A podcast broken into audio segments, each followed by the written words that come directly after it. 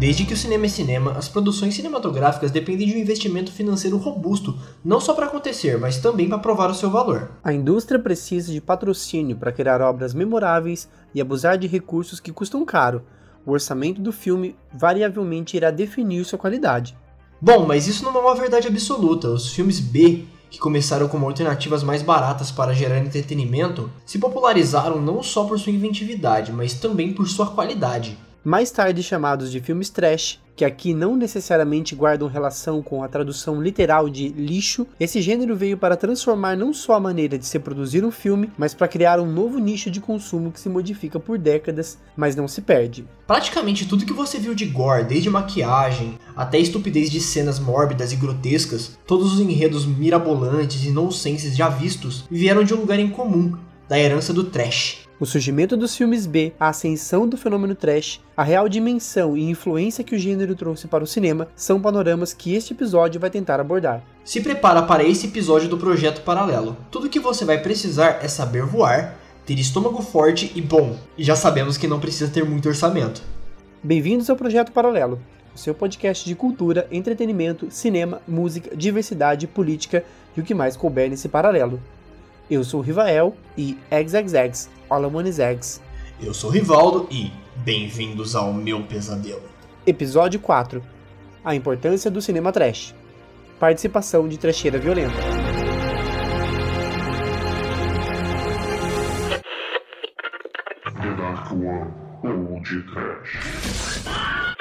Por que está fazendo isso? Ah, você quer saber? A resposta é simples. Eu sou o Eshimal e você é o Eshibon. Você é o bonzinho da turma. Eu consegui te derrotar, sua vaca velha!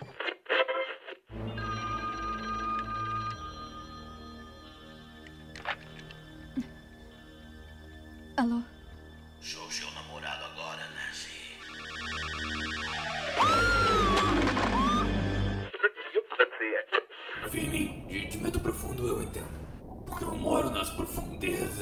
Eu entendi, eu entendi.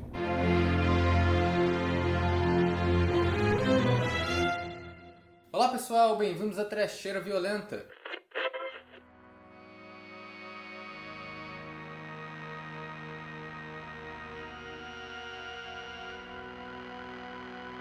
Projeto Paralelo. Bem-vindos então ao Projeto Paralelo, episódio 4, com uma super participação aqui, um convidado do YouTube, o Oswaldo Marque, do canal Trecheira Violenta, esse canal que eu adoro. Conheci recentemente, né, que o Rivaldo me apresentou, e eu já fiquei assim, alucinado, porque os vídeos são muito bons. Então, Oswaldo, por favor, se apresente pra gente. Obrigado. Uh, eu sou Oswaldo Marques, sou do canal Trecheira Violenta no YouTube, como já foi observado. Eu faço o canal junto com a minha irmã e a gente fala sobre filmes de terror e filmes trash. O nome do canal é Trecheira Violenta por um motivo. A gente gosta de assistir filmes de terror, a gente fala de filmes recentes, filmes mais velhos, é, vários subgêneros de terror diferentes, slash, filme de tubarão, tudo que pode ser classificado como terror ou uma trecheira. E o que a gente vai falar aqui hoje, Riva? Hoje a gente vai falar de um, um assunto, né, um subgênero ou um gênero né, em si só, que a gente ama, que é o trash. E explicar um pouco da origem e principalmente da importância e relevância para o cinema que tem o cinema trash desde os seus primórdios até hoje. Exatamente. Queria que o, que o Oswaldo falasse também é, pra gente quando que ele se apaixonou, sei lá, pelo cinema trash, por esse gênero, assim, o que, que, qual foi a, a virada aí na, se foi na infância, na adolescência? Cara, foi uma coisa muito tipo da época de locadora, que eu e uns amigos a gente costumava ir nas locadoras e alugar uns, fazer aqueles, aquelas coisas de alugar, sei lá, três, quatro filmes para ficar no, no um fim de semana e tal, tinha um combo, e a gente alugava tipo sempre uns três ou quatro filmes de terror porque a capa era mais interessante, não sei, por algum motivo, foi uma coisa que, que a gente gostava. E a gente alugava umas trecheiras, umas coisas meio eh, de qualidade duvidosa. Foi nisso, assim, tipo, é, a gente começou a fazer essas maratonas, e depois com a internet ficou mais fácil de encontrar filme. E minha irmã também sempre gostou de ver os filmes de terror, também teve, teve essa influência. E a gente costumava fazer, tipo, assistir bastante filme, filme trash, eu não sei dizer exatamente por quê, foi só, tipo, uma coisa que foi acontecendo, a gente começou a pegar pra ver. os filmes de terror, os filmes trash. E teve algum dia que a gente assistiu algum filme muito ruim, que eu nem consigo lembrar muito bem agora qual que foi. Mas foi algum o dia que a gente virou e falou, cara, é, a gente tá assistindo muito filme ruim à toa, a gente tem que fazer alguma coisa com isso. E aí deu a ideia de criar o canal do YouTube pra falar dos filmes trash. Eu acho que a gente nunca falou do filme que. a gente nunca falou do filme que, que deu a ideia que ele era muito ruim, eu nem lembro direito. Acho que era um filme chamado The Culling, alguma coisa tipo que a gente viu na Netflix aleatoriamente que eu nem lembro sobre o que, que era, mas era ruim. E é legal essa época da VHS, porque tinha essa coisa, né, esse mito de, de fitas folclóricas, né? Por exemplo, Faces da Morte, que era uma fita proibida, né? E a gente que era criança ali nos anos 90 tinha essa dificuldade ou facilidade, não sei lá, para alugar alguns títulos proibidões, assim, pra época. Então eu também tive um pouco disso, apesar de eu ter acesso ao VHS um pouco mais tarde, porque, né, origem muito humilde. Então, quando eu fui ter acesso aí, tinham essas fitas, assim, que, né, de gosto duvidoso, realmente. E também muita trecheira, um monte de capa, assim, aleatória, um pouco de referência dos anos 80, mas também tinha um pouco ali dos anos 90. Uhum. Então era uma coisa bem bagunçada, assim, a locadora, né, nesse período. É, eu acho que pra mim foi mais é, foi mais terror anos 90 e anos 2000. Foi tipo aquela leva de slasher adolescente, sabe? Tipo, eu lembro que a gente pegava pra assistir, tipo, é, eu sei o que vocês fizeram no verão passado, e Pânico, e. eu lembro de um que, a gente pegou foi o, o remake americano de Pulse, que é um filme ah, asiático, que eu não lembro de onde exatamente. Teve um filme. Colheita do Mal, alguma coisa Caraca, aí. Colheita do Mal é um filme que marcou minha infância de uma forma negativa pra caralho.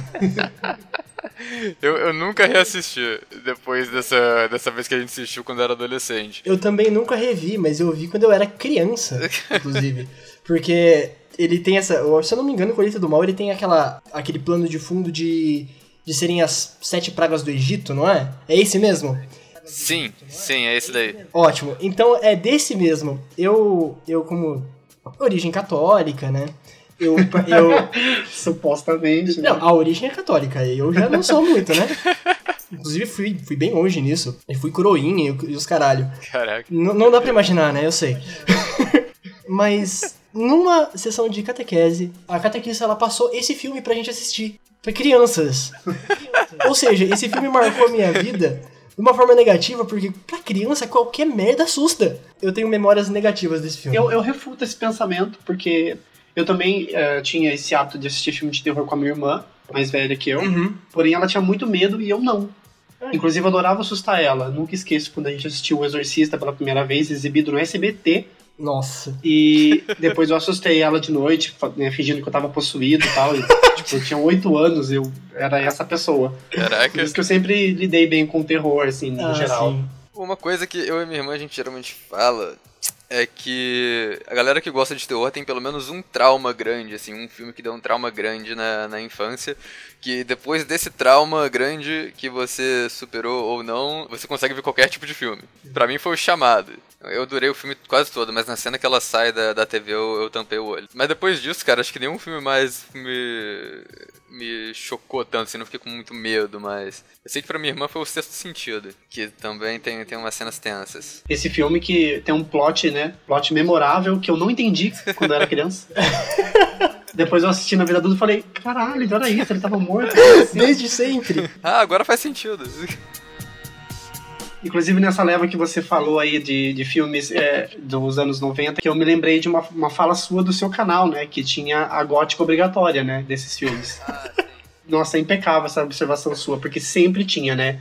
A- aquela menina rebelde, né? Com lápis no olho. Isso é coisa de filme de terror anos 2000, porque anos 2000 que tava na moda era moda emo. Final dos anos 90 também, né? Que começou aquela onda de new metal e emo e pop punk, umas coisas meio esquisitas. Nominalmente, Korn, Slipknot, Green Day. Sim, Essa sim. leva, toda essa leva ali de Limp Bizkit. E essa galera que ficou muito famosa, e o estilo disso foi, foi tipo no cinema também, esse estilo meio, meio gótico, meio...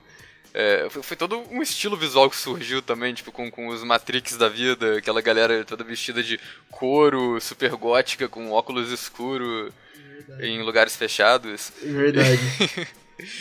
E os filmes também começavam com essa vibe, né? Uma galera num carro tocando um rock aleatório, Uhum. bebendo, né? Talvez sexo oral. Já, geralmente tem. Sempre tem.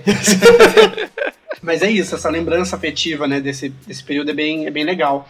E aí eu acho que também tem um pouco disso, de ter encontrado o trash por ali, mas não ter dado muita atenção, né? Ou Uhum. não de identificação, de, de- até porque eu não tinha o menor, menor senso para separar em gêneros, né? Saber o que, que é isso, o que, que é aquilo. Uhum. E o termo, mais recentemente, que ele tem essa conotação até que cultural do trash, né? Muito- muitas vezes negativo, inclusive, né? Inclusive que é o objetivo desse, desse episódio é desmistificar um pouco isso, né? Pelo menos um pouco. Que a gente sabe que alguns casos realmente é ruim mesmo. É, tem trash e trash, né? Tem, tem trashes e trashes. exato, exato.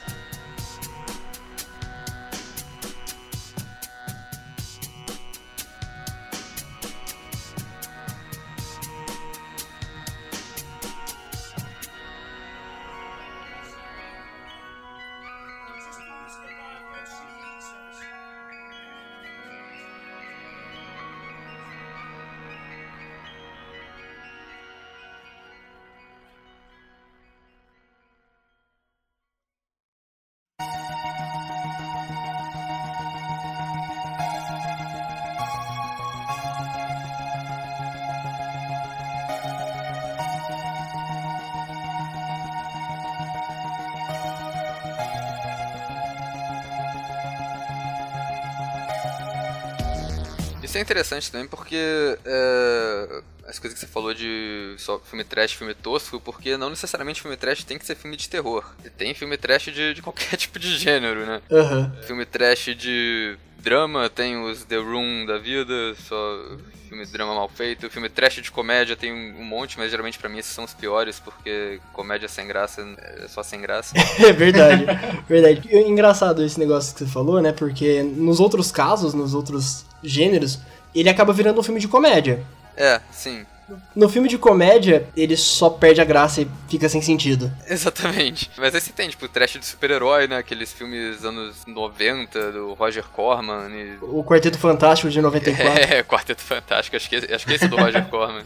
Exatamente. E tem os filmes trash de ficção científica, que às vezes se intercala com terror, às vezes não. Enfim, é, trash tem, tem todo, tipo, todo. Qualquer tipo de filme pode ser trash. Ação, trash. Acho que talvez a ação que concorre mais com o terror pra, pro gênero que mais tem filme trash. Sim, inclusive com o cinema indiano, né? Que, tipo, não necessariamente é trash, mas temos muitas obras trash vindo do cinema indiano, de Bollywood. O próprio Pink Flamingos não é um terror. Não, exato. Ele é só um filme estranho mesmo. É, Bem sim, estranho. sim. Tem os filmes que são só esquisitos mesmo, né? Tipo, que. É, trash? É trash, mas também é, é um filme esquisito. É um filme que não tem. É difícil de classificar essas coisas, tipo. é, filmes do, do Alejandro Rodorovsky. Ou. é, o Haozu, aquele filme japonês de teoricamente terror, mas também comédia. E é, ele só é uma bizarrice de uma hora e meia que é trash. Esses filmes que você só pode classificar eles como eles mesmos.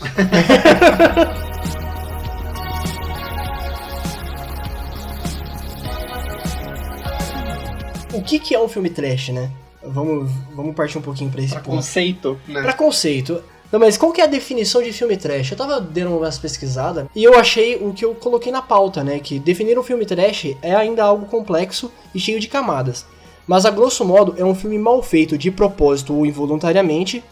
Além disso, pode variar também com temas estéticas espalhafatosas e seus exageros. Eu acho que tem uma diferença aí ainda, porque o filme B, ele é um filme de orçamento baixo e às vezes de por causa disso de qualidade baixa também. E o trash, acho que ele começou como essa coisa associada a filmes B e a filmes de qualidade baixa. No momento não é trash à toa, né? Tipo, Mas com o tempo eu acho que o trash também virou uma estética, né? Como você disse, estética espalhafatosa. O filme que ele não necessariamente ele quer ser ruim de propósito, porque tem filmes trash que são ótimos, tipo em, em questão técnica, mas é essa coisa do da comédia, geralmente terror quando é um terror comédia ou quando tem uma comédia mais proposital ali, um cinismo talvez ele pode ser considerado trash, é, que o filme não se leva a sério. E a questão do exagero também. Você tem filmes, tipo. Sempre que falo de filme trash, o filme que vem na minha cabeça é o Fome Animal, do Peter Jackson. Excelente filme, inclusive. Eu tenho que rever porque faz uns anos que eu vi, mas exatamente o que eu lembro dele é isso. Ele é uma, um terror comédia que é super exagerado, ele tem tipo gore pra cacete, os efeitos são muito é, sangue pra todo lado. E ele não se leva a sério, né? Ele, tipo, ele tem uma comédia proposital e ele tem os efeitos exagerados que é para dar um efeito cômico também. Acho que por isso ele é considerado trash. Sendo que não é aquele. Ele não é mal feito, ele foi feito para ser daquele jeito. É, então, e é engraçado falar sobre de um, um dos fatores do conceito ser esse baixo orçamento que seria do filme B, ele já não se aplica, porque hoje, ou não, não só hoje, né, mas a, alguns filmes não são, não tem um orçamento baixo e são filmes trash. Uhum. Você pega, por exemplo, um Grindhouse da vida, ele não deve ter tido um baixo orçamento jamais, porque ele é extremamente bem produzido, mas ele tem aquele resultado né, apoteótico Exato, que, exato. que eu amo, inclusive. Você tem esses filmes blockbuster, tipo Mega Tubarão, ou. É, Sharknado. É, Sharknado eu já não sei se eles têm um orçamento tão alto, não, né? Porque Exato. é, filme do Asylum eles fazem por trocado mesmo. E... Mas você tem esses filmes, tipo. Por que, que tá vendo só filme de tubarão, por exemplo? Eu não sei, mas você tem, tipo, Do Fundo do Mar, ou Mega Tubarão. É, ou então esse Medo Profundo, que é, pode ser classificado como filme trash, é, e ainda é um filme blockbuster. Isso é uma coisa que a gente vai falar de importância, a gente vai falar mais disso, mas é porque tem esses diretores, tipo o James Gunn, que é, tá fazendo filmes tipo de herói agora, que tem elementos de filme trash, porque ele veio de filme trash, né? Tipo, Guardiões da Galáxia tem umas cenas que só podem ser consideradas esse filme trash. E é essa coisa também que também tá na pauta, né? Que os filmes trash eles podem virar filmes cult com o tempo. E muitos deles viram filmes cult. É, tanto no nicho, né, do, do, pessoal que gosta de terror, que gosta de filme trash, quanto uhum. às vezes no geral, né? Mas é, tem vários, tipo, filmes dos anos 80 que é, são considerados filmes cult, filmes trash, essas coisas tipo é, Demons, Filhos das Trevas. Exato. O próprio Raozu que você citou o antes. Raozu, a trilogia do Evil Dead. Mas muitos desses filmes também, tipo, eles alguns filmes que podem até sido, ter sido considerados trash na época, que hoje em dia eles não são filmes de má qualidade, né? Tipo, filmes tipo os filmes do Cronenberg, né? Tipo A Mosca e Videodrome, que meio que tem essa, essa coisa meio autoconsciente do, da trecheira, né? Do, uhum. do, é, ou Enigma de Outro Mundo, do John Carpenter. Esses filmes que eles têm muito efeito é, de body horror, efeito exagerado os filmes do Stuart Gordon também, né? O Do Além. São filmes que ele, eu nem acho que eles são tanto filme trash porque eles são muito bem feitos, assim, tipo, eles não têm tanta comédia. Não, eles podem ser, podiam ser considerados trash pelos efeitos exagerados, mas eu acho que como eles não têm tanta comédia neles, eles não têm tanto humor proposital, são filmes tensos de verdade, eles são mais. Eu não considero eles tão trash, assim, na verdade. São filmes de qualidade claramente alta, né? E a questão dele é, é o fato do body horror mesmo, em alguns casos, outros por serem filmes de monstros. Sim, é, isso é outra coisa também, porque o filme trash, às vezes ele só é tipo. O objetivo dele é ser um filme trash. Tem muito disso, tipo, qual é o objetivo de Evil Dead 2? Ah, divertir. Eu acho que isso, é isso é uma coisa importante, que a, a Trecheira é um filme divertido também. É, seja propositalmente ou seja porque é tipo The Room, sabe? É um filme que o cara tentou fazer um drama impactante na moral e acabou sendo só engraçado, sendo divertido de assistir. E você tem esses filmes, tipo, o Godzilla eu não consideraria trash, principalmente porque ele tem uma mensagem sobre guerra e sobre bomba atômica muito pesada nele, pra ele ser, tipo, uma, uma trecheira desses que você imagina, tipo, assistindo com a galera e rindo sabe? As continuações sim, as continuações caem pra trasheira. Mas o filme original eu acho que não tanto. Mas é, é ele cai no, no trash não pra gente, claro, porque a gente acabou descobrindo que a gente tem, eles têm valor, né? Mas como é um filme de monstro gigante, é muito simplesmente foda-se, sabe? É só um filme de monstro gigante. E não, não é bem assim. É, e também não, não quer dizer, isso que eu falei também não quer dizer que todo filme que tenta passar uma mensagem maior não seja trash, né? Porque o Godzilla faz isso bem, mas você pega esses filmes de monstro gigante dos anos 50, que eram é, os filmes B da época, e é tudo trasheira até hoje. Esses filmes tipo de, de formiga gigante, a tarântula gigante, babutre gigante. Todos eles tentam passar uma mensagem de é, ah, parem com o teste de bombas, o teste de bombas afeta a natureza, ou é, olha os impactos que a guerra está gerando, mas é tão tosco. tipo, a mensagem é tão óbvia, sabe? E, e os filmes são, são é, toscos por natureza, sabe? Que é um monte de cientista numa sala é, com a cara super séria tentando explicar por que, que esse abutre de stop motion enorme, mal feito, é ameaçador, sabe? É... e é engraçado. Eles, é, a mensagem que ele tenta passar acaba ficando engraçada porque o filme é mal feito. Então tem esse aspecto também. Não necessariamente passar uma mensagem significa que o filme é bom. Tem uma, um vídeo seu maravilhoso, inclusive, sobre Wrong Turn, né? Floresta do Mal ou seus um milhão de nomes na, na versão brasileira. Pânico na Floresta. Isso. E tem um momento que você fala que né, eles descambam pro, pro trash. E aí eu, eu queria entender se você acha que é voluntário, involuntário, qual, qual que é a intenção ali. O primeiro filme acho que ele se leva a sério. Ele tem momentos tensos, ele não mostra tanto os assassinos, ele mostra pouco, ele constrói muita tensão ali é, e suspense também, né? As pessoas entrando na casa, tentando não fazer barulho. No segundo filme, ele já vira humor proposital. Eu acho que pode ter sido isso que eu, que eu quis dizer com, a, com falando que eles já estão virando trecheira. Porque depois da, da a franquia vira uma desgraça, tipo, de, de filme ruim mesmo, de, de trash por ser mal feito. Mas o segundo eu acho que eles, eles têm um humor bem proposital ali no roteiro, que é, as mortes ficam exageradas, tipo, mais exageradas que no primeiro, que tem, tipo, gente sendo cortada ao meio, de esses entranhas voando, sangue bem, tipo, pra todo lado. E tem o humor também do filme, né? Como eu disse no vídeo, é, esse é um filme que tem uma cena que tem uma família de caipira canibal, é, incestuosa, que a irmã fica com ciúmes do irmão porque vê ele se masturbando olhando pra menina, lá pra, pra humana que tá lá. E aí ela fica com ciúmes, mata a moça e, e rouba o escalpo dela para os dois poderem transar e ele satisfazer as fantasias dele. E, tipo, e o filme faz tudo isso como se fosse uma comédia, tipo, não exatamente um besterol, mas ele faz isso do jeito tosco de propósito. E óbvio que é tosco de propósito, olha, olha essa situação, né? E aí, tipo, e acho que isso já, já deu, tipo, virou trecheira, sabe? Enquanto o primeiro filme ainda se levava a sério. Ele chega a beirar quase assim, um todo mundo em pânico, no, no cinismo. É, meio que uma paródia de si mesmo, sabe? Então a gente pode colocar o absurdo absolutamente como talvez o principal elemento do trash.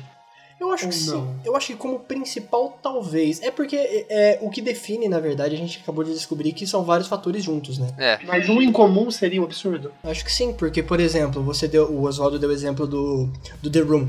Cara, o, o The Room, ele parte pro absurdo no sentido de, caralho, é muito mal atuado. É, é, é um drama, é, é um drama muito forçado. Sei lá, eu Enquanto a acho. gente vai ter também cenas, por exemplo, de ação absurdas, como Grindhouse tá cheio, Exato. Kill Bill tá cheio, qualquer filme de samurai. Pode ser o absurdo ou o exagero, né? Eu acho que absurdo é melhor porque pode ser tanto um absurdo de, de proposital, né? De tipo, essas coisas estranhas que estão acontecendo no filme. Mas pode também ser o absurdo de tipo, como alguém conseguiu escrever esse roteiro, sabe? Como alguém fez isso. Ele beira o, o, o surreal de tão ruim que é. É, sim. É o absurdo de tipo, como isso aconteceu, como alguém fez isso. E é engraçado também delimitar esse quando é ruim, ruim, e quando é tão ruim que deu a volta e ficou bom. Eu acho assim muito complexo entender esse movimento que o filme faz de ele ser tão zoado que ele fica ótimo, sabe? Exato. É- é- eu acho que isso aí vai muito do gosto pessoal, na verdade, né? É, sim, é, é bem subjetivo também, né? É, porque, por exemplo, é, a gente, eu falei mal pra caramba aqui do The Room, né? Mas eu adoro. Eu adoro. Mas é, você adora ou é tipo de pleasure mesmo, assim? Não, não, é porque é ruim. Ele dá a volta e me divirto pra caralho, entendeu? Ele chega, ele chega do ponto de, de ele ser horrível, aí chega tipo, caralho, mano, olha o que, que o Tom Wiseau tá fazendo. Não é possível que ele atua tão mal assim. Até eu, que não tenho curso de cinema, faço melhor. eu acho que vai muito da pessoa. Em compensação, conheço pessoas que assistiram The Room e simplesmente odiaram. É, tipo, eu, igual, eu acho, é, óbvio que toda vez que eu vou fazer um podcast eu acabo mencionando o Drácula 3000. Mas eu acho Drácula 3000 insuportável, apesar de que eu já hoje em dia eu já assisti filme pior e, e Drácula 3000 virou um meme tão grande na minha vida que eu já tô acostumando com o filme. Mas é, eu achei o filme insuportável, tipo, as duas vezes que eu assisti eu fiquei entediado e tal, mas aí eu mostrei pro amigo meu, eu- ele na verdade. é, a história é que eu gravei a sketch que abre o vídeo de Drácula 3000 no apartamento desse amigo. E ele, ele aparece na sketch fazendo um sequestrador e tal. E a gente usou o computador dele, só que precisava ter Drácula 3000 no computador. Então eu passei o arquivo pro computador dele e eu esqueci de apagar. E aí eu descobri depois que ele assistiu o filme. E ele falou: Ah, não, achei mó engraçado, me diverti. Eu falei: Não, você assistiu errado. Esse filme é uma merda. Então.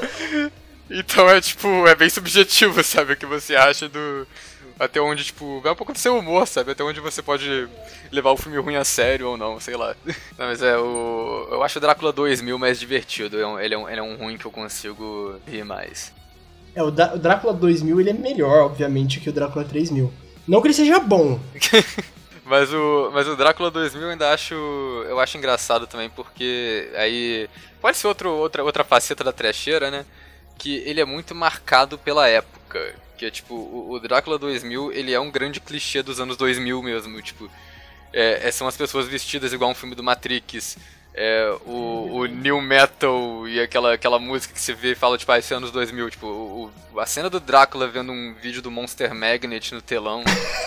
É, não podia ter acontecido em outra, em outra época, sabe? Tipo, Tipo a vibe do Blade também? mesma vibe do Blade, sim. Mas isso é uma coisa muito legal também de, de considerar como trash, porque é, isso só não definiu o filme como trash. Drácula 2000 na época era trash porque era ruim. Hoje em dia é trash porque é ruim e é datado, porque ele pega, pega tanto a moda de uma época que quando você vê ele alguns anos depois você fala, nossa, isso, tipo, isso não tá mais na moda, isso hoje em dia já é meio cafona, sabe?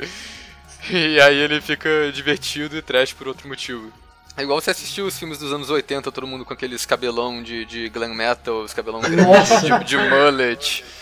No mínimo, uma ombreira vai ter nos anos 80.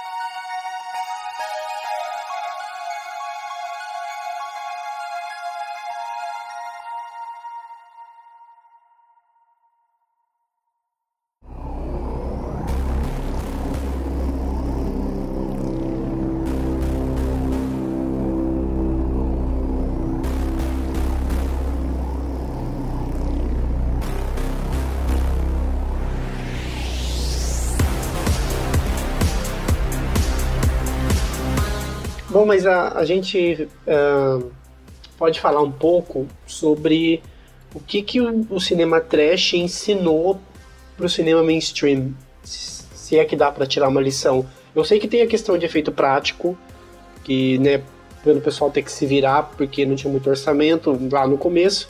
Então acabaram criando novos métodos, né, estudando novos sei lá, tendo que ser muito mais criativo do que um cara que tem um puto orçamento na mão, ele só pega a câmera e faz, né? Uhum. E o que, que vocês falam um pouco sobre, sobre o- a herança que o, que o Trash deixou, né? O que ele ensinou. Eu acho que isso é um filme que é um ótimo exemplo disso, tipo, de técnicas. É o Evil Dead mesmo, o primeiro Evil Dead. O filme foi gravado, tipo, por uma equipe muito pequena, numa cabana isolada na floresta no meio do nada, igual é o filme. E eles não tinham, tipo, muito equipamento. Então, muito que eles fizeram lá foi feito na gambiarra. E isso é uma coisa que o Sam Raimi queria fazer vários tipos de plano diferentes. Tem até uns desenhos disso na internet que eles faziam umas coisas mirabolantes, do tipo colocar a câmera em cima de uma tora de madeira com lubrificante pra fazer a câmera deslizar de um jeito tal pra fazer um tipo de plano, ou eles fazendo um plano que a câmera tinha que passar por uma janela enquanto a janela quebra, então eles literalmente faziam isso, eles tipo colocavam um, um pedaço de madeira na câmera e fazia aquilo quebrar a janela antes da câmera passar umas coisas mirabolantes que acabam sendo umas técnicas inventivas, assim, pro cinema. Outro bom exemplo, que tá aqui, na verdade ele não chega. Ele não é tão recente, né? Ele é um filme mais antigo, né? Que é o Sangue de Pantera, né? Que é, eles não tinham capacidade de fazer um monstro, né? A, a mulher daquele filme ela não tinha capacidade de se transformar num monstro, por exemplo, porque orçamento. Então eles usavam sombras. E, e eles conseguiram usar essa, essa solução bem criativa de mostrar só a sombra. Então, também é um bom exemplo, né? Então, questão de parte técnica, é muito óbvio que isso influencia até hoje, né? Então, de maquiagem e, efeito prático, talvez seja a maior lição. Então, É porque maquiagem e efeito prático é uma coisa que realmente tipo, é muito ligada ao, ao filme trash também. E você tem esses grandes nomes, assim, tipo, do, de maquiagem, o, tipo, Tom Savini, o Greg Nicotero. Mas é uma galera que faz maquiagem para esses grandes filmes blockbusters, que também todo mundo começou em cinema trash também. Esse é um grande legado, né? Mas não só porque a gente acaba olhando, é, por exemplo, a gente citou o Tarantino. Tarantino, eu acho que desde que começou, não desde que começou porque o Cães de Aluguel nem tanto, mas dali pra frente ele começou a fazer um, um, cinema que já foi mais cultuado. E ele veio da escola trash. Por causa da questão dele trabalhar em, em videolocadora e sempre estar tá assistindo filme. Então ele assistiu muita merda, provavelmente. e isso influenciou na temática tarantinesca, né? O, o jeito de ser aquele cinema bem único dele, né? Que é uma basicamente é uma cópia de tudo que ele viu. Sim, tem várias referências. Mas uh, ele, ele tem muita referência, tipo, não só a, a, filme trash de terror, mas ele também tem muita referência de faroeste, de filme de arte marcial, de filme de ação, é, filme exploitation, todo esse tipo de coisa. Aí que você tocou num ponto legal, né? Exato, exploitation. Queria falar um pouquinho de exploitation por, por um simples fato de... Bom, primeiro, o que é exploitation, né? É, basicamente o filme Exploitation é um filme que não mostra o que você vê num filme, num cinema normal. O filme Exploitation ele quer pegar tudo que é tabu, tudo que é, é apelativo. É sexo, é violência exagerada, sexo explícito. E transforma isso em umas tramas que são mais para valor de choque. É, é basicamente isso mesmo, né? Não tem, não tem muito uma, uma definição melhor. É, é, que eles são filmes extremamente exagerados, né? Essa que é a realidade. Sim. Eles pegam esses temas que todo mundo conhece, né? Tipo, essas coisas que não se vê no, no cinema convencionalmente, e eles extrapolam num nível escabroso. Convenhamos que hoje em dia, olhando para trás, os filmes de sexploitation eles eram bem problemáticos, né? É, assim, muitos subgêneros da exploitation eram problemáticos. É, quase todos. Eu acho que só tem um que salva. O gênero todo? Não, porque eu acho que o Black Exploitation, ele tem a importância ali pro movimento negro. Claro que eu não vou saber falar porque, né? Branquelo, que nem eu sou, é meio difícil falar de, de movimento negro. Mas que ele teve sua relevância pro, pra, pra cultura, né? Ele teve, sim, de fato, porque anos 70, anos 80 ali que começou o Exploitation Sim, sim, anos 60, anos 70. Eu acho que teve essa grande virada de, de filme de terror na década de 60, né? Que antes disso era filme, praticamente filme de alienígena e filme de monstro gigante. Uhum. E os filmes de os clássicos da Universal, né? Os, os monstros da literatura e tudo mais. Mas aí anos 60, que abriu a década com psicose e começou com os terrores mais começou com os filmes de terror, tipo, de serial killer e de assassinato. E o Exploitation começou é, acho que surgiu de vários lugares ao mesmo tempo, né? Tipo, nos anos 60 você já tinha o Mario Bava fazendo os filmes de diálogo, filme de assassino matando gente com muito efeito de sangue, e você tinha o Herschel Gordon Lewis fazendo o que acho que talvez foram os primeiros filmes de exploitation e de splatter, que é filme que existe só para ter efeito de gore. E aí são os filmes tipo 2000 Maníacos e o Wizard of Gore, esse tipo de coisa. E acho que daí vem o, o começou a abrir esses todos esses subgêneros de exploitation, né? É, e eles tiveram muito espaço, né, no, nos drive-in e grand house da vida. Porque cinema não ia passar esse tipo de filme, né, convenhamos. É, não, tinham cinemas próprios, né, os cinemas zoados que passavam os filmes exploitation. exato, exato. E o Black Exploitation, né, falando de, do Black Exploitation especificamente, ele começou ali junto. Não exatamente nos anos 60, mas nos anos 70 ele teve muita força. Levando para um, um mercado, né, que era extremamente preconceituoso, ainda é, né? É, sim. Você ter um espaço só para essa galera fazerem filmes do jeito deles e com as temáticas dele, mesmo que seja extremamente exagerado, é, é, extremamente importante, né? É, foi o jeito que eles encontraram, porque se eles fossem esperar Corra e Pantera Negra. Não, tá. você, esperaram, né? Se tiveram que é, esperar, mas. atividade de verdade. Mas é legal você ver que bem antigamente já, já rolou um movimento para incluir esse pessoal, né, empregar, né, dar Sim. oportunidade. Esse movimento criado por eles mesmos, né, bom deixar claro, não, não foi assim, teve um, um, um Salvador estúdio... Branco. É, ai, o, o, o, cara, o cara bonzinho falou, não, não, vou abrir esse estúdiozinho aqui só pra eles fazerem os filmes deles. Não, não, vamos fazer na, na cara e na coragem aqui mesmo nós, porque é o que tá tendo que fazer, né? sim, sim. É, mas tipo. Mas é exatamente, os atores negros eles não tinham tanta oportunidade nessa época. Eu lembro que eu até li isso, que em um episódio de Star Trek dos anos 60, tem um ator que é. O episódio é sobre esse cara que ele é um cientista que ele tá querendo se superar e mostrar, tipo, que ele não era um cara que fez só um experimento só. Faz tempo que eu assisti o episódio, eu não lembro muito bem.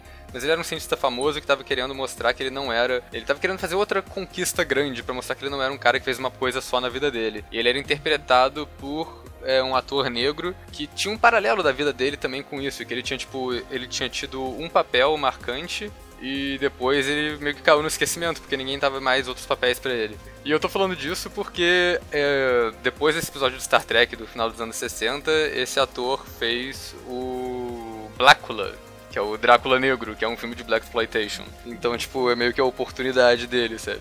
Talvez o exploitation, de modo geral, tem aí o seu passado escabroso, né? Porque, tipo, tem muito problema de... de Sexualização. Sexualização, é... Eu não sei se ele também tinha essa questão de cultura de estupro, talvez, né? Porque tinha, tinha muita mulher pelada, muito insinuação sexual Uhum. misturado com gore, tipo... Com certeza, isso foi até uma coisa que eu tava discutindo ontem. Que são esses subgêneros do Rape and Revenge. Que é, é um filme que ele pega, tipo. a- As histórias de todos os filmes de Rape and Revenge são iguais. É uma mulher que é estuprada por um cara ou vários caras, e na primeira metade do filme é isso, na segunda metade ela mata todo mundo que, que estuprou ela.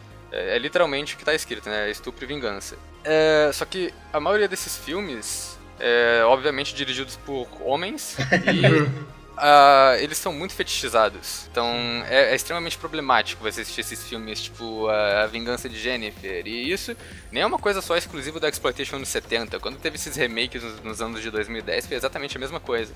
É, Exato. sim, o Doce Vingança é uma releitura, mas não, não teve nenhuma contemporaneização ali. É só uma mulher, tipo, as cenas de estupro são extremamente bizarras, são incômodas pra caramba e parece que não é pelo jeito certo, sabe? É só violência gratuita mesmo. Sim, e não só isso, como a, a cena de estupro é uma parada, tipo, que é, parece ser mais real, é, baseada na realidade, pra depois ter uma vingança completamente fantástica, estilo Jogos Mortais mirabolantes. Nossa, total. Exatamente isso. Com direito a tiro no cu. o famoso, o famoso xerife. Grande personagem que apareceu em alguns vídeos da trecheira, já que a gente, a gente nunca fez review desse filme, mas a gente sempre menciona ele como um péssimo exemplo de personagem, que é o xerife que gosta de Mas só pra finalizar então a questão do exploitation, do black exploitation, apesar de todos os problemas que a gente citou aqui, ele tem essa importância pelo menos pra uma comunidade, né? Então, há males que vêm pro bem? Sim, sim, com certeza. Com certeza o Black Exploitation, se, esses filmes que vocês mencionaram antes, né? Tipo Corra e o Pantera Negra e filmes tipo Infiltrado na Clã do Spike Lee, são filmes que têm muita influência, muita referência a filmes de Black Exploitation. E, tipo, talvez se não fossem por esses filmes, esse subgênero muito específico dos anos 70, esses filmes não seriam a mesma coisa hoje em dia.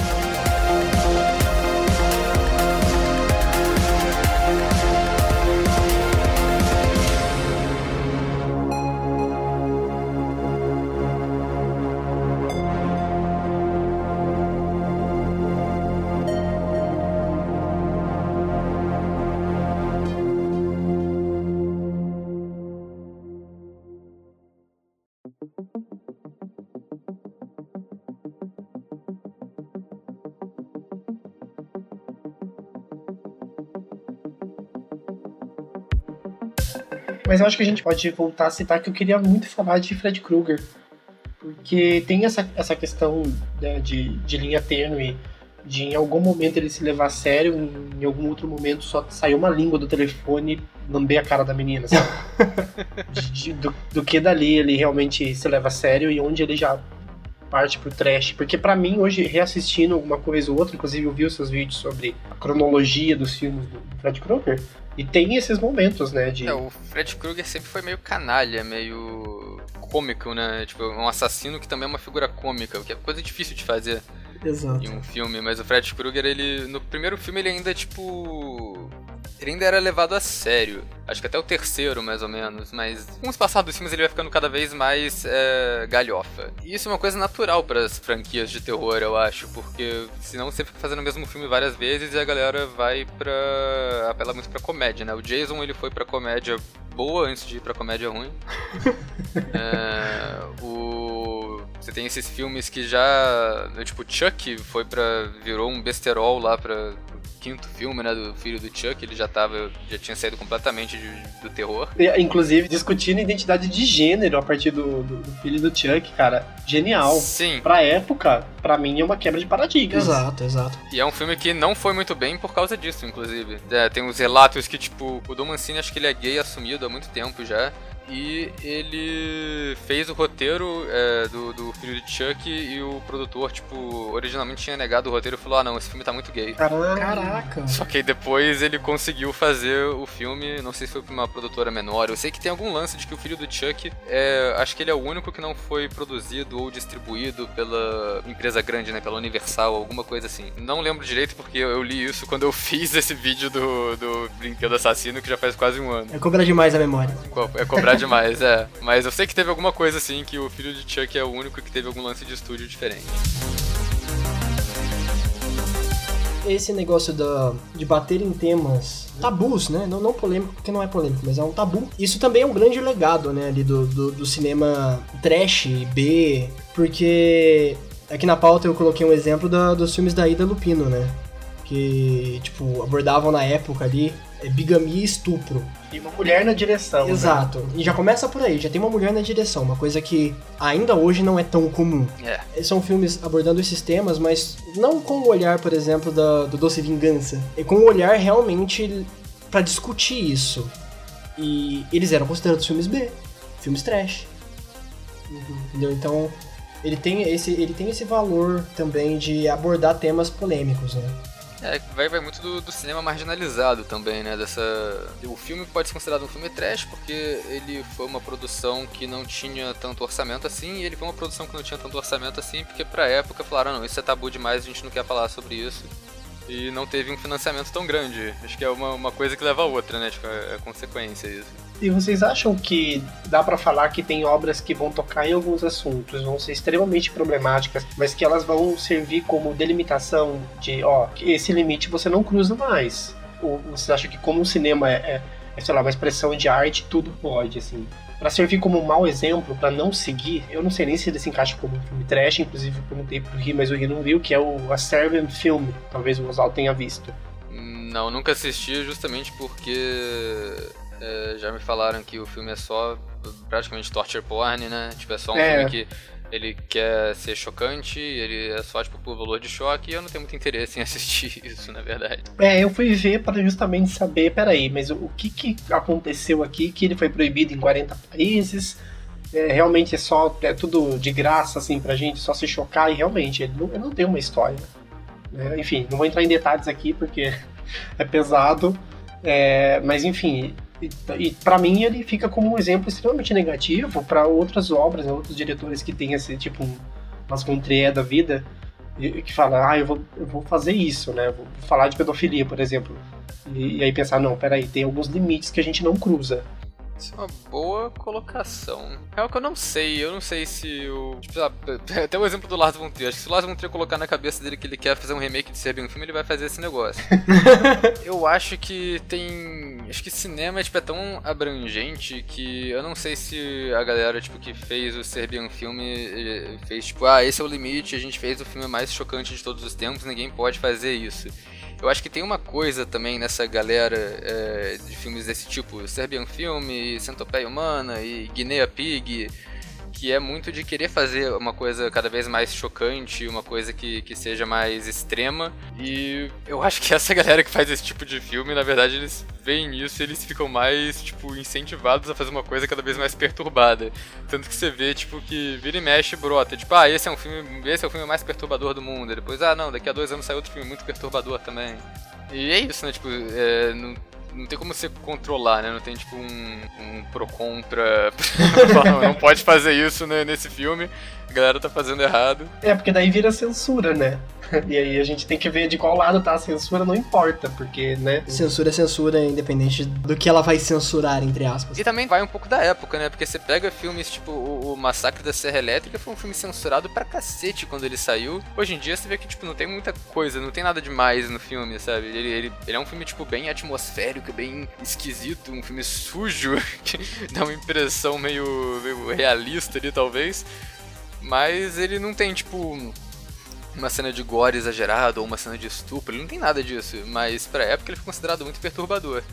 E eu acho que como a gente também vai naturalizando um pouco essa, essa violência em filme, tanto que hoje em dia já tem tipo os blockbusters com muito mais violência do que tinha em Halloween ou Massacre da Serra Elétrica, esses filmes para serem considerados perturbadores hoje em dia tem que ir para extremos novos assim, sabe? Eu acho que é uma é uma tendência a galera ir fazendo coisas cada vez mais bizarras. E controlar isso é impossível, mas acho que respondendo essa pergunta dá para pegar como um exemplo negativo ou não, mas daí vai de cada um também o que, que acha, o que, o que, que você acha negativo. Por exemplo, pelo que você me disse do Serbian Film, aquilo não é um filme legal.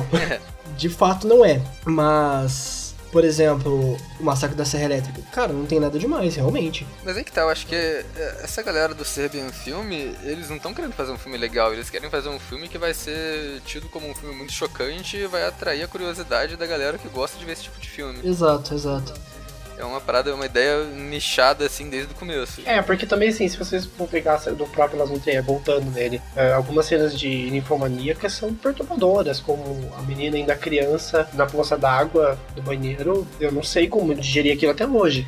mas enfim, mas é, aí eu não sei também até onde vai essa expressão artística, essa, qual o limite, né? Não vou falar que esse qual o limite, porque não cabe a nós. Mas eu fico sempre pensando que continuar indo além acaba em algum momento dando gerando um atrito. E teve filme dele também que foi vaiado né, em exibição em Cannes, por exemplo, e ele adorou. Para ele é um prazer isso. E é a mesma galera do, do Serbia Film que o legal para eles era ser, ser proibido em mais de 100 países. Apesar de que os, os filmes que eu citei, eles são eles não são tidos como trash, né? Não, não, não. São tidos como cinema cult ainda, assim, cinema de qualidade. Uhum. Mas um que você me falou que é o Holocausto Canibal, é isso? Sim, o Holocausto Canibal. Ele é um, é, é um filme trash? É um filme trash. Sim, é filme trash. Isso também, pô, é, é, de novo, a questão de produção, né? Ele é um filme trash que virou filme cult. Exato. E, de novo, é um filme que ele é problemático pra cacete. ele é bem polêmico, porque ele tem morte de animal real, e ele tem cenas de gore muito realistas. Mas ele também é um filme com uma mensagem por trás, né? Que é um filme sobre é, natureza humana e, tipo, você pega essas pessoas da cidade, coloca elas em um ambiente selvagem que não tem ninguém para supervisionar e vê as atrocidades que elas começam a fazer, sabe? Então acho que ele é um filme trash, mas é mais pela, pela produção mesmo e pela, pela toda a polêmica do filme, né? É, ele é um filme. Assim, eu tenho problemas com ele pelo fato da morte de animal, né? Como como um vegetariano, né? É, fica bem complicado assistir esse filme, mas ele tem o valor dele, né? Mas é aquilo, o limite eu acho que é muito pessoal. É, isso é uma coisa que, que você falou de limite, isso é uma parada que, que na verdade é um ótimo exemplo do Holocausto Canibal, porque morte de animal é uma coisa que não é, não é aceita mais, tipo, hoje mesmo que seja para fazer um filme chocante se você mata um animal para um filme, não só vai dar merda com a produção, porque vai dar processo, vai dar um monte de merda, como o público, tipo, imediatamente não vai gostar desse filme, sabe? Tipo, não, não, não é uma parada que a, que a galera vai querer ver é, de um jeito ou de outro, né? Tipo. Que é a questão do zeitgeist, né? É, é, exato. Que a gente vive, né? O nosso teor, nosso tom político de hoje, ele tem uma visão, e aí a gente vai discutir sobre outras coisas que a gente não discutia na década de 70, por exemplo, né? Alguns tabus não existem existem mais e novos existem, mas é sempre uma transformação, né? Exato, exato.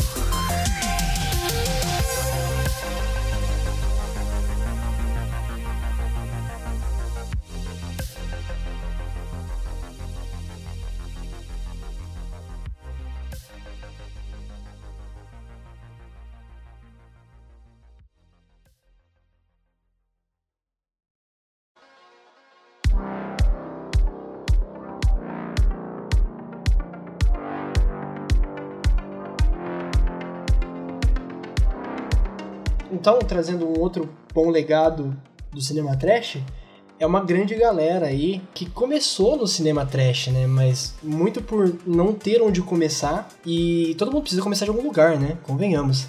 É, o cinema trash é uma grande porta de entrada para talentos né, na, no, no, na indústria do cinema. Tanto na frente das câmeras como atrás das câmeras. Eu acho que um grande exemplo que eu, que eu gosto muito de colocar, que você citou aí várias vezes, Oswaldo, é o próprio Sanheim. Sanheim, Sanheim. Sam whatever. é o cara do Homem-Aranha. O, o Sam, o Sam. Sam. Então, que ele começou, né, no, no cinema trash e de repente estava dirigindo Homem-Aranha. Muito dos diretores, né, de, de blockbuster acontecem isso. O Peter Jackson, antes de fazer Senhor dos Anéis, fez o filme de, de zumbi esquisito dele. O Sam Raimi fez os Evil Deads. O James Gunn começou a carreira dele na Troma, que é uma, empresa, uma das empresas mais trashes Caralho, ele começou na Troma? Eu não sabia disso. ele começou na Troma como roteirista. Foi o roteirista de tipo Tromeo e Julie, Tromeu e Julieta, sei lá como é que fala esse negócio. Tromeu e Julieta, meu Deus.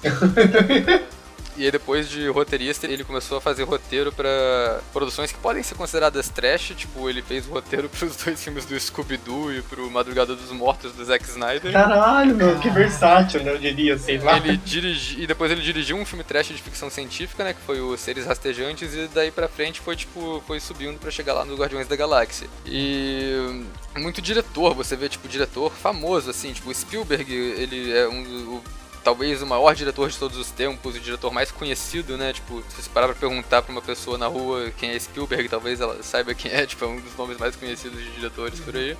Ele começou com um filme de. com Tubarão, que não necessariamente é um filme trash. Tem o James Cameron, que começou fazendo Piranha ou Piranha 2 ou alguma coisa assim. O David Fincher começou dirigindo Alien 3. Então tem vários diretores que são considerados tipo, grandes mentes do cinema que começaram com esses filmes. É, é, com essas continuações de filme trash, com, com filme mais tipo baixo orçamento, zoado. E o mesmo com atores também. E só pra saber, vocês talvez saibam, a, a Drew Barrymore, quando ela aparece em Pânico, ela já era famosa na época? Eu acho que ela já era famosa, acho que a, a piada era justamente ter uma pessoa famosa no começo do filme pra morrer primeiro.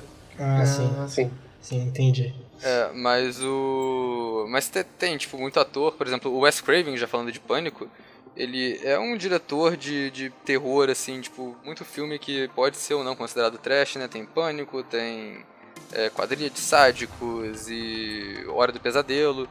E o Wes Craven, ele era um cara que tinha um olho bom pra talento de ator, que você vê a quantidade de ator que aparece nos filmes dele, tipo, só no Hora do Pesadelo, o primeiro que ele dirigiu e o terceiro que ele produziu, né, que ele ajudou, que ele fez a escolha de elenco também. Você tem o Johnny Depp, tipo, no primeiro papel dele no Hora do Pesadelo, no, no Hora do Pesadelo 3 você tem, tipo, o Lawrence Fishburne e a Patricia Arquette. E tem uma coisa que eu gosto de fazer quando, nas temporadas de Oscar, que eu faço no Instagram da Trecheira Violenta, eu pego todos os atores que estão concorrendo ao Oscar naquele ano e eu faço a comparação, tipo, o filme que eles estão recebendo o Oscar e uma trecheira que eles fizeram no passado. E quase nenhum escapa, porque quase todos esses atores começaram fazendo algum filme de, de terror trash, ou de drama trash, ou qualquer coisa trash que fosse. E os filmes trash acabam sendo uma porta de entrada grande, assim, pra muitos atores. Eu acho engraçado que isso acaba também é, dando uma certa fama pra alguns filmes trash, depois que esses atores ficam bem famosos e a galera falando, vamos assistir é, esse filme do Duende Assassino aqui, porque tem a Jennifer Aniston antes dela ser famosa. que é engraçado. Sim, acontece bastante, né? A gente pega pra ver esses filmes toscos pra ver por causa do nome da pessoa que tá lá, né? E, e tá na pauta uma coisa sobre o Robert Rodrigues, de- dele ter saído desse nicho, mas assim, ele saiu desse nicho depois? É- Porque assim, ele continua produzindo coisas trash hoje, né? A questão do Robert Rodrigues não é que ele. É a mesma questão do, do Guilherme Del Toro com o Quentin Tarantino, na minha opinião. Eles pegaram a estética, sabe? Do trash. Por exemplo, o Planeta Terror do Grindhouse é um excelente exemplo. né? Ah, com certeza. Meu, só por aquela, aquele míssil soltado da perna da menina pulando um muro de 5 Exato. metros. Tem uma mulher com uma, uma metralhadora na perna que ela consegue atirar sem nenhum modo visível de atirar aquela metralhadora. Exato. Então, é tipo, mas tipo assim, ele é um cara que começou já com, trabalhando com o Quentin Tarantino, por exemplo. Não começou, mas ele tá muito relacionado com o Tarantino, né? sim, o Tarantino tem todos esses, esse- essa galerinha dele, assim, esse clube dele de gente que faz cinema trash é, propositalmente ou não, né? Depende do diretor. Mas tem tipo o Tarantino, o Robert Rodrigues, o Eli Roth, talvez até o Rob Zombie se encaixe nisso também. É, o Rob Zombie é um bom exemplo, mas é, depende do filme, ele descamba involuntariamente, talvez. É, sim. É que o Rob Zombie, ele. Os primeiros filmes dele, que ele fazia, tipo, mais. Tentando homenagear filmes trash mesmo, né? Tipo Casa dos Mil Corpos e Editados pelo Diabo. Ele fazia mais como essa homenagem, eu acho que eles funcionam mais. Aí depois o Rob Zombie encontrou o próprio estilo, o problema é que o estilo dele é meio ruim. É, eu gosto, mas não sei por que eu gosto. Eu sei que é ruim, mas eu gosto. Eu não, não sou muito fã do estilo do Rob Zombie, mas ele tem filmes que, que saíram depois, assim, que eu gosto. Tipo, Lords of Salem. Lord of Salem é muito bom, eu gosto pra caralho desse filme. Tal- talvez seja o filme menos Rob Zombie do Rob Zombie. Exato, mas é, é, ele ainda é muito legal, cara, não sei. O remake do Halloween, eu acho que talvez seja um péssimo filme do Halloween, mas é um bom filme slasher do Rob Zombie. Mas eu acho que todos esses diretores, né, tipo Tarantino, Robert Rodrigues, Eli Roth e, e Rob Zombie, todos eles têm essa mesma paixão por cinema trash e isso é muito evidente no- nos filmes deles.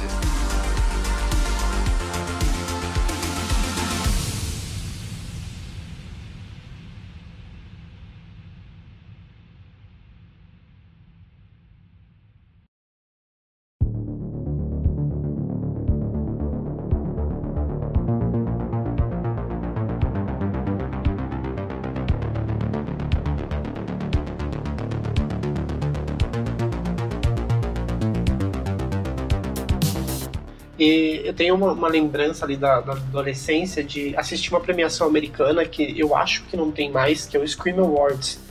E eu sinto muita falta disso, que é de ter uma, uma premiação dedicada a títulos de horror e gore. Porque eu lembro que essa premiação, que o Oswaldo falou do Rejeitados pelo Diabo, ele foi o mais indicado da noite daquele ano dele, e ele venceu vários prêmios, incluindo o melhor mutilação. Então, assim, eu, eu sinto falta de uma crítica que, que fale mais disso, porque, né, se a gente for esperar a academia, nunca É. vai chegar, né? É, acho que nunca vai ter, né, a categoria de eh, Oscar de melhor mutilação. Poderia ter, né? Pô, seria legal, seria interessante. Ah, mas aí eles, eles vão dar pra drama histórico.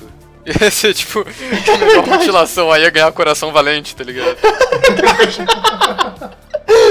Mas é, não, é porque a academia tem esse problema com filmes de terror, que é um, é um, um tema meio complicado também, porque é, tem esses filmes de terror que são, tipo, de fato só torture porn, né? Que é, tipo, trash por, por ser trash e, provocativo, mas que é só, tipo, gore mesmo. Ainda mais nos anos 2000 e tal, você teve muito do torture porn, né? Os jogos mortais continuações, né? Albergue, esse tipo de filme. E a galera, eu já li entrevistas, né, que a galera da, da academia fala que, tipo, eles não assistem filme de terror porque eles acham que é só isso, sendo que tem muito filme de terror, né, tipo, que tem muito mais por trás, né, Hereditário, Corra, esse tipo de filme. É, existe um preconceito muito grande da academia, não só da academia, né? Claro que a gente cita a academia como um grande exemplo, mas de críticos de modo geral, com esse gênero de modo geral, né? Esse gênero inteiro, terror, convenhamos, é totalmente boçal, aliás, esse tipo de preconceito, porque tem muito filme de qualidade ali. Claro que acaba tendo as, as tranqueiras, né? Perdida aí no meio, mas tem muita obra de muita qualidade aí no meio. É, sim, e eles acabam sendo ignorados também porque toda a galera coloca tudo como se fosse uma coisa só. A gente vai agora pro nosso modo freestyle para indicar alguns filmes trash que a gente gosta aqui. Alguns que são bons, outros que talvez, né, mais ali pro vergonha alheia, mas que a gente coloca ali como guilty pleasure.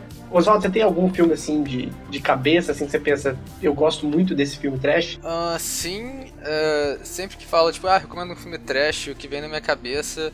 É, assim, tipo, obviamente você tem ah, os clássicos, Evil Dead 2 e, e- e Fome Animal, mas um que eu particularmente gosto de recomendar é o Demons Filhos das Trevas, eu já até mencionei. Que é um filme italiano dos anos 80, que é praticamente um Evil Dead, né? Um filme de, de, de possessão demoníaca, mas que funciona mais ou menos como zumbis. E é uma galera que tá presa num cinema. Não tem, tipo, um personagem principal definido, é um grupo de gente que vai pra um cinema e fica preso lá e começam uns demônios a infectar a galera. O filme é trash por efeito, tipo, ele tem uns efeitos bem exagerados, ele tem uma trama bem exagerada, né? É o absurdo. E é talvez essa parte desse absurdo é que ele é um dos filmes mais heavy metal que eu já vi, porque é, spoilers talvez, mas tem uma cena no final que é tipo um maluco andando de moto dentro de uma sala de cinema matando zumbi com uma katana enquanto toca é, Festas a Shark do Accept de fundo. What the fuck, meu Deus! E é tipo, a trilha sonora do filme é toda feita de heavy metal oitentista. E o filme todo é uma, é uma trecheira tão grande, os personagens exagerados, caricaturas, eu gosto muito desse filme. Eu vou com um, assim, até relativamente óbvio, mas um que foge um pouquinho do terror, que é o Toxic Avenger. Troma, dá troma. Troma, troma na veia, troma na veia. E assim, ele. ele. é sobre a história de um, de um jovem faxineiro, né? Da, de um clube de saúde, se não me engano. E certo dia, assim, ele acaba indo parar, tipo, num, num tonel de lixo tóxico e se transforma num, num super-herói, basicamente. É, acho que dá pra ser considerado um super-herói, um super-herói não convencional. Exato, é um anti-herói. Acho que um bom, no- É. um bom termo é um anti-herói, que é o Vingador Tóxico. Acho que não precisa falar mais nada, né? Porque, nossa, esse filme. Cara, esse- eu, eu amo esse filme de paixão. E inclusive eu quero rever agora que eu falei dele. Esse filme, é- esse filme é muito engraçado, esse filme é muito bom. É muito bom naquele, naquele tipo, né? Tipo, é, é- é tosqueira e é de propósito. É, é um filme zoado de propósito. Vamos falar de dois títulos que são recentes, e aí então, talvez vocês façam juízo de valor de se é ou não é trash, né? Mas enfim, o Grindhouse é um filme trash. Ah, e ele vem, né, com nesse volume de, de um- dois filmes e vários trailers falsos no meio, in- incluindo o Machete, que depois acabou virando um filme mesmo. Um filme muito bom Tem também. a Lady Gaga. Ah, na verdade, a, a Lady Gaga tá no segundo, na verdade, que é o Machete Kills. Mas o primeiro Machete eu, eu- eu- que eu recomendo também, de filme trash. E bom, depois você pode falar também dele. O que eu recomendo justamente é o Grindhouse, porque daí tem toda essa, essa coisa louca que é a estrutura dele, que eu amo. E o A Prova de Morte, que tá nele também, que é assim, espetacular. Tem uma cena de acidente que, assim, inimaginável. eu não sei como que ela foi concebida, eu não sei como que é o storyboard disso, deve ser uma loucura. E um outro que é do. É do Raimi? Arraste-me para o Inferno. Que eu não sei se ele vai encaixar tão bem no trash, mas assim, no meu coração ele é trash. Porque, cara, sabe, ele é bem gore, extremamente exagerado. Então, assim, pra mim, Arraste-me para o Inferno é um, é um ótimo exemplo de um filme trash, assim, e bem atual. Eu acho que é um, é um filme que ele não se leva a sério, realmente é um filme trash, tipo, que tem esse aspecto proposital. E eu não sei se as pessoas que assistem esse filme entendem isso, tipo, se tem uma parte do público que não entende isso, que acha que é um filme que se leva a sério e acha ele tosco por causa disso. Acho que eu já vi isso acontecer. Quando na verdade o Sam Raimi ele sempre teve esse tipo de, de humor meio besta nos filmes dele, mas que funciona, que, que faz a trecheira. O Machete original é um exemplo de filme trash que não é terror, né? É um filme trash de ação. Que até tem gente que chama de Maxploitation, que é tipo o Exploitation pro, pro povo mexicano. E o filme é isso, né? Tipo, é o, o Danny Trejo, que é o ator que já fez. Sempre faz o vilão mexicano de vários filmes e várias séries. Com aquele visual icônico, né? O visual icônico dele, tipo, ele sempre faz o mesmo personagem, que é o vilão, assim, a não ser quando ele tá em Pequenos Espiões. É, é que na verdade nos Pequenos Espiões ele é. ele é um ex-machete. Até o nome dele é Machete, né? Exato. Mas os filmes do Machete, eles são essa coisa eles pegam o Danny Trejo e colocam ele como a figura do herói, que é esse herói de ação, tipo, super foda e, e super competente, que é um mexicano lutando contra um governador texano que quer construir o muro e mata mexicano por esporte. É uma parada super exagerada, mas que funciona bastante. Mas ó, a crítica social foda. É, não, é uma crítica social foda total. É uma crítica social, tipo, na sua cara ali, tipo, bem descarada, bem toscona e exagerada mesmo. Mas acho que é por isso que o filme funciona. E ele tem umas cenas ótimas também, tipo, o Danny Trejo numa, numa sei lá, jacuzzi ou alguma coisa assim, com a Lindsay Lohan fazendo topless. É tipo, é, é surreal.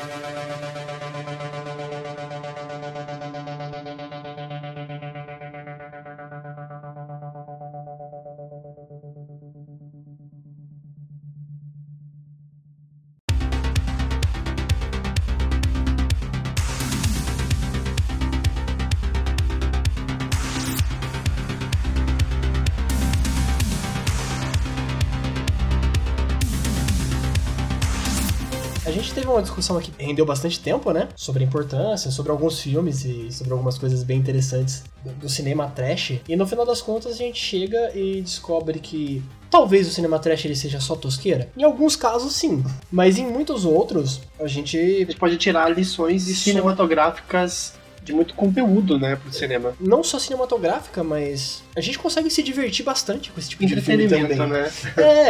É, sim. Afinal de contas, o cinema não é um tipo de entretenimento? É, tipo, quando você vai fazer uma, uma festa na sua casa, vai chamar uma galera pra assistir um filme, pra, pra galera beber e se divertir, você vai colocar o quê? O irlandês? Não vai colocar o irlandês, você vai colocar, sei lá, tipo, sexta-feira 13, parte 6, Jason vive, ou qualquer coisa dessa, sabe? Exato. Inclusive anotado o programa. Nossa, Exato. preciso na minha vida. Pós-quarentena já, já sabemos o que vamos fazer.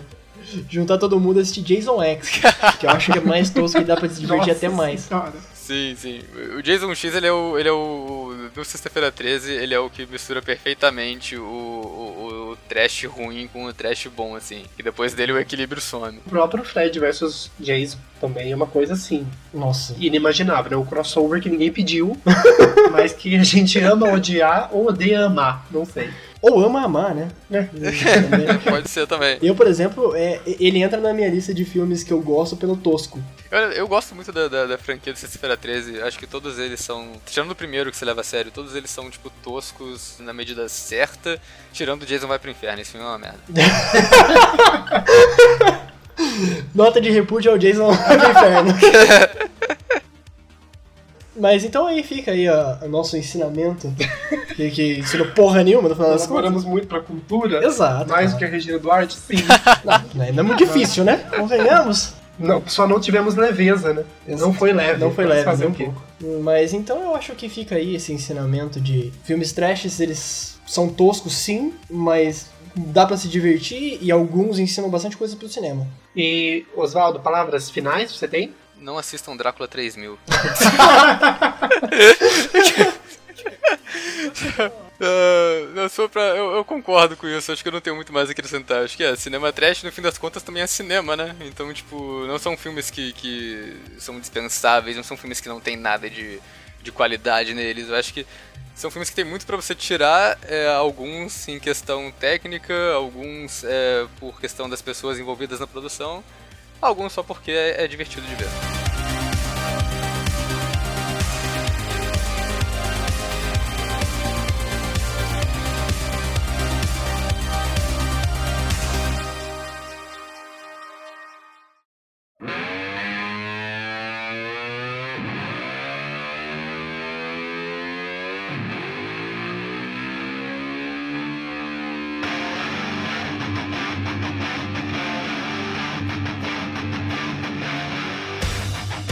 Quero agradecer imensamente você, Oswaldo, por ter aceitado o nosso convite. Você que tem um canal no YouTube, canal grande no YouTube, e tipo, nós somos só um podcastzinho na Podosfera, perdidos aqui, começando.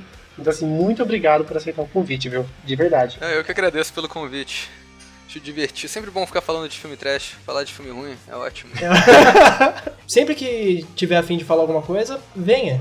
Venha falar de filme ruim, venha falar de filme bom também, porque, convenhamos, falar de filme ruim é, é legal e tal, mas de vez em quando a gente tem que falar de filmes bons, né? É, sim, sim, tem que, dar um, tem que ter um equilíbrio, né? É yin yang, né? Tipo, Mas fique à vontade pra voltar algumas outras vezes e, de novo, reforçando, passe suas redes sociais, o canal no YouTube, fique à vontade, o momento é seu. então, de novo, gente, é, o canal no YouTube Trasheira Violenta, a gente fala sobre filmes trash, a maioria de terror. Então, se vocês gostam desse tipo de filme, acompanhe a gente lá, Trasheira Violenta, se escreve como se fala, no YouTube. Também tem nosso perfil no Instagram, Trasheira Violenta. E eu posto bastante coisa também no meu perfil pessoal do Instagram, que eu vou deixar aí também, Osvaldo Mark. É, ok, eu não vou deixar, né? Vocês devem deixar aí, por favor. Sim, a gente vai. É isso então, muito obrigado pela participação. Vamos fazer mais desses no futuro e que não demorem dois anos pra sair do papel. Tomara, tomara. A- Por a- favor. Oswaldo, então, até a próxima participação, que não vai demorar dois anos. E Rifael, até daqui 15 dias. Até, até o próximo episódio de Projeto Paralelo. Um beijo a todos e tchau. Tchau, tchau. Tchau.